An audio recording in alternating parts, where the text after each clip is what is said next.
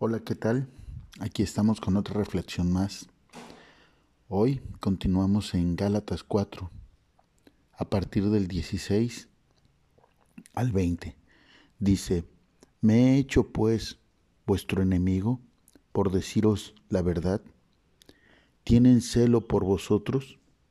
Pero no para bien, sino que quieren apartaros de nosotros para que vosotros tengáis celo por ellos. Bueno, es mostrar celo en lo bueno siempre, y no solamente cuando estoy presente con vosotros. Hijitos míos, por quienes vuelvo a sufrir dolores de parto, hasta que Cristo sea formado en vosotros. Quisiera estar con vosotros ahora mismo y cambiar el tono, pues estoy perplejo en cuanto a vosotros. Amén. ¿Cuántas veces ¿Cuántas veces nos hemos enemistados con personas porque no soportan la verdad? Porque a pesar de que no se dan cuenta que hay situaciones que quieren alejarlo de lo que es correcto, pues muchas veces piensan que uno les está mintiendo, que uno quiere sacar provecho, que uno quiere darles cosa mala en sus vidas y no se dan cuenta que lo que uno quiere es verdaderamente verlos bien o verlas bien. Tristemente, a veces no soportamos la verdad, pedimos que nos hablen con la verdad, pedimos que nos digan las cosas tal y como son, pero no lo soportamos. No pidas lo que no estás ni maduramente ni tienes carácter para escuchar ni recibir. No pidas lo que no sabes, no pidas, porque por desgracia la palabra no se equivoca. ¿Sí? Y lo dice muy claro el 16, me he hecho pues vuestro enemigo por deciros la verdad.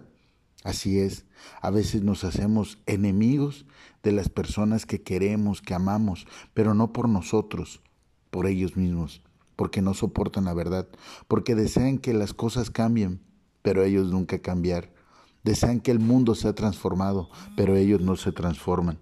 Por ello, por ello yo te invito, en verdad, a que hagas, hagamos una autorreflexión y seamos honestos con nosotros mismos, que veamos verdaderamente lo que nosotros somos a veces para muchas personas.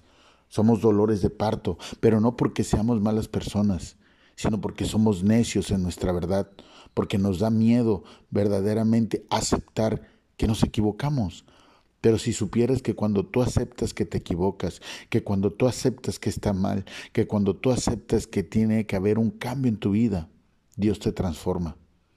Dios hace la obra. Es ahí donde tú permites que haya un cambio en tu vida. Es ahí donde tú permites que las cosas vuelvan y empiecen a fluir. ¿Cuántas veces o desde hace cuánto tiempo has escuchado la verdad y simplemente no la aceptas? Simplemente es tu verdad. Pero a veces creemos que es nuestra verdad, porque alguien me dijo una vez por ahí, muchas veces, muchas veces cuando no cuando no tienes el carácter y la madurez, no te das cuenta que tienes la bendición frente a tus narices y no la aceptas. No la aceptas porque estás en tu zona de confort, estás en tu verdad, estás en lo que tú crees que es correcto. Y sabes, el tiempo no perdona, el tiempo no regresa. Y cuando te das cuenta, cuando te das cuenta ya todo está perdido. Así es que yo te invito en verdad a que si alguien te está diciendo que, está, que estás mal, pues lo cheques. Una vez por ahí escuché este chiste que decía, ay, viene, viene eh, un borrachito, ¿no? En su carrito, venía en su carro y pone la radio.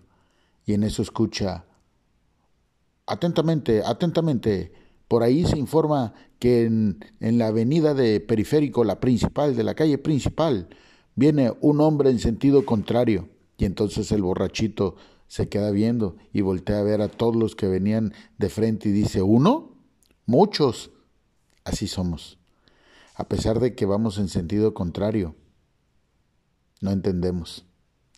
Te recuerdo mi nombre, Andrés Rivera, y me dio mucho gusto compartirte esta reflexión. Espero y nos podamos escuchar en la próxima. Hasta luego. ¡Yu!